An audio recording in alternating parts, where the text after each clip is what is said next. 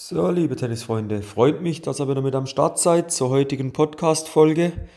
Und ja, ist recht interessantes Thema, betrifft relativ viele von euch. Habt ihr auch sicherlich selber schon mal immer wieder erlebt oder steht vor der Herausforderung.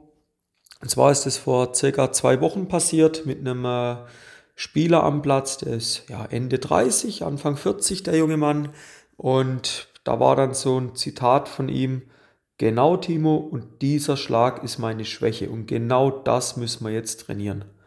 Und dann habe ich auf ihn, ja, auf die Frage, auf die Aussage von ihm eigentlich so salopp geantwortet, okay, was ist an dem Schlag deine Schwäche? Ja, weißt du, kann weniger Druck machen, kommt nicht so lang wie meine Vorhand. So, wir reden von der Rückhand, ja.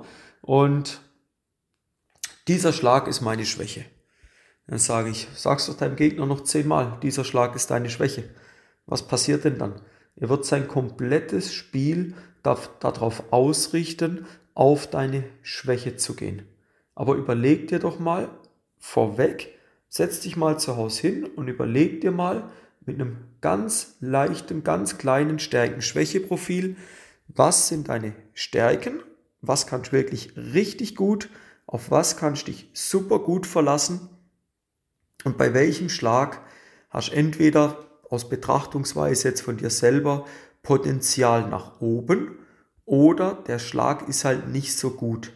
Und jetzt Achtung, dieser Schlag ist nicht so gut, ist gleich eine Schwäche. Jetzt gehen wir weg von dem Thema Schwäche. Jetzt gehen wir hin, was wir mit dem Schlag nicht so, nicht so gut können. Wo wir zum Beispiel im Verhältnis zur Vorhand gewisse Abstriche machen müssen. Oder nimmst Thema Aufschlag, sagst du, Flat ist meine große Stärke, Slice ist ganz okay und der Kickaufschlag, ja, das ist meine Schwäche. Okay, was ist schwach daran? Fangen wir bei der Rückhand wieder an. Wie viel Druck kannst du mit der Rückhand ausüben? Druck, aufpassen, den Ball früh nehmen ist eine Möglichkeit, Druck auf den Gegner auszuüben. Das Tempo über die Flugbahn in der Breite, ja, dann von der Trallart her, wie du ihn spielst. Das sind fünf Möglichkeiten, wie du Druck ausüben kannst. Und sehr häufig, wenn man mit den Spielern dann redet, stellen wir fest, dass wir merken, wir reden immer wieder vom Tempo. Es ist immer wieder, ja, ich kann weniger Druck machen, ich kann die Rückhand weniger schnell spielen. Sage ich, okay, gut, du bist vielleicht mit der Vorhand in der Lage von 0 bis 10 eine 8 zu spielen und auf der Rückhand halt nur eine 5, in Anführungszeichen. Aber nochmal, sag doch deinem Gegner noch hundertmal, ja, meine Rückhand ist so schlecht, spiel mal bitte alles druckvoll immer wieder in meine Rückhand, dann wirst du das Match schon gewinnen. Geht's noch? Nein, das kannst du nicht bringen. Und jetzt überleg dir doch mal, was für Stärken hast du aber mit deiner Rückhand? Was für Stärken hast du? Ja? Kannst du den mit guter Flugbahn, mit einer gewissen Länge platzieren? Kannst du das? Ah, okay, gut, das ist doch eine Stärke. Das gleicht in Anführungszeichen das Defizit von etwas weniger Tempo ja eigentlich schon wieder aus. So haben wir eine neutrale Position. Ah, okay, du kannst ein bisschen weniger Winkel spielen. Okay, brauchst du mit der Rückhand das große Winkelspiel? Nein, brauchst du nicht. Und das Appell geht so ein Stück weit dahin, akzeptier doch mal, wie der Schlag ist. Es macht auch zeitlich gesehen, wenn jetzt nicht grobe technische Fehler vorliegen. Ja, dass die Schlaufe viel zu groß wäre, dass du viel zu spät ausholst, dann sage ich, warum jetzt daran arbeiten? Warum jetzt das probieren zu optimieren, doch vielmehr dahin kommen, den Bereich optimieren, den du in der Lage bist, mit der Rückhand zu spielen. Sage ich, okay, wir nehmen Box A, B, C, D. C wäre eher Körperrückhand vom Gegner.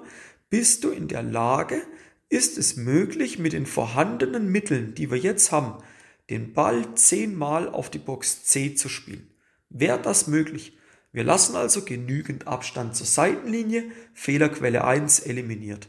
Flugbahn kannst du so oder so mit deiner Rückhand gut spielen, das ist sogar eine Stärke da drin. Die spielst du etwas höher wie deine Vorhand. So, setzen wir die doch auch ein. Und die Länge, das kannst du mit dem Spin oder mit dem Slice kannst du das recht gut kontrollieren. Darfst du einfach nicht zu flach spielen. So, also haben wir doch deine Rückhand wo du sagst, das ist eine Schwäche, die haben wir recht gut ausgleichen können. Aber hör auf, mit der Denkweise, das ist dein Glaubenssatz, ja, dieser Schlag ist meine Schwäche. Was ist dort schwächer? Ja, und es mag Fakt sein, es ist schwächer. Aber ist schwächer per se gleich schlecht? Nein. Überlege dir bitte, mit was, ja, was ist deine Rückhand, jetzt in dem Fall, zu leisten imstande? Was kann die Gutes? Geh hoch, ihr sucht dann immer den Vergleich zu den Profispielern. Nehmt Nadal. Nadal ist ein extrem gutes Beispiel vom Verhältnis Vorhand zur Rückhand. Es ist unglaublich, was der mit der Vorhand macht. Und ja, mit der Rückhand, da hält er sich schon dezent zurück, sage ich mal. Ja? Aber was der mit der Vorhand macht, ist unglaublich. Ist das für dich nicht auch möglich? Könntest du nicht auch sagen, ja, mit der Vorhand, da mache ich ein bisschen mehr Dampf, der Vorhand, da riskiere ich auch etwas mehr und mit der Rückhand, da zeige ich meine stabile Seite. Da zeige ich dem Gegner, hey, egal wie du, hins, wie du hinspielst auf meine Rückhand, ich bringe sie dir zehnmal zurück. Was bewirkt das beim Gegner? Oh, der ist aber solide dort. Oh, jetzt muss ich was anderes ausprobieren. Der einfache Weg ist immer, ja, spiele ihm in die Rückhand, das ist seine schwache Seite. Aber was heißt schwach? Schwach heißt für mich vielleicht, er kann weniger Druck machen. Ist das aber eine Schwäche? Weniger Druck machen kann auch eine Stärke sein, weil du deinem Gegner zeigst, wie stabil du in der Lage bist, die Bälle ins Feld zu spielen. Ja? So einfach mal den Denkansatz ein bisschen verändern, ein bisschen mal an den Stellschrauben rumdrehen und sagen, meine Rückhand ist nicht schwach, meine Rückhand ist stabil, ich akzeptiere aber, dass ich weniger Druck machen kann, ich muss aber auch gar nicht den Druck machen, ich werde meinem Gegner zeigen, wie ich die Bälle mit einer guten Flugbahn, mit Distanz zu den Grund, zur Grundlinie, mit Distanz zur Seitenlinie zehnmal präzise ins Feld spielen kann. Und dann schauen wir mal, wie der Gegner reagiert. Ja, das ist eine Möglichkeit. Der andere Punkt ist, ich habe das eingangs gesagt, Thema Aufschlag. Flat war man da, glaube ich, war die Stärke, Slice ist auch gut und Kick ist schwach. Das ist, das ist Schwäche von mir. An dem müssen wir arbeiten. Sage ich, das ist Quatsch. An dem müssen wir nicht arbeiten. Den, den verwendest du einfach nicht. Auf welchem Niveau spielen wir hier? So nochmal, Freunde, wir reden hier von Amateursportler von ehrgeizigen Tennisspielern, sage ich jetzt mal, Region zwischen LK10, LK23, zwischen R3, R2, R3, R7, R8 Niveau. Wir reden von ITN 5, ITN 4 Region bis ITN 7. Das ist die Zielgruppe, die wir hier gerade ansprechen. Und jetzt, wie viele Schläge musst du im Rucksack haben? Wie viele Schläge musst du liefern können? Hey, selbst wenn du nur einen Slice gut kannst und der, der Flat existiert nicht, Kick existiert nicht und jetzt kannst du kein Tennis spielen oder wie? Nein, jetzt wende deine Slice-Aufschläge an. Jetzt verwende die Zeit, die dir an Trainingszeit die Woche zur Verfügung steht. Bei den meisten ist es zwischen zwei und vier Stunden, wo sie pro Woche spielen. Ja, dann verwende diese Trainingszeit für was? für deine Stärke des Aufschlages. Geh mal in den Profisportbereich rein. Spannen wir den Bogen kurz darüber. Was machen diese Spielerinnen und Spieler, wenn es enge Matchsituationen gibt? Sie spielen ihre absolute Stärke aus. Und das immer wieder. Sie wählen also den absoluten 1A-Schlag. So, Bogen wieder rüber zum Amateursportler. Warum kannst du deinen 1A-Schlag nicht permanent spielen? Warum nicht? Was spricht dagegen?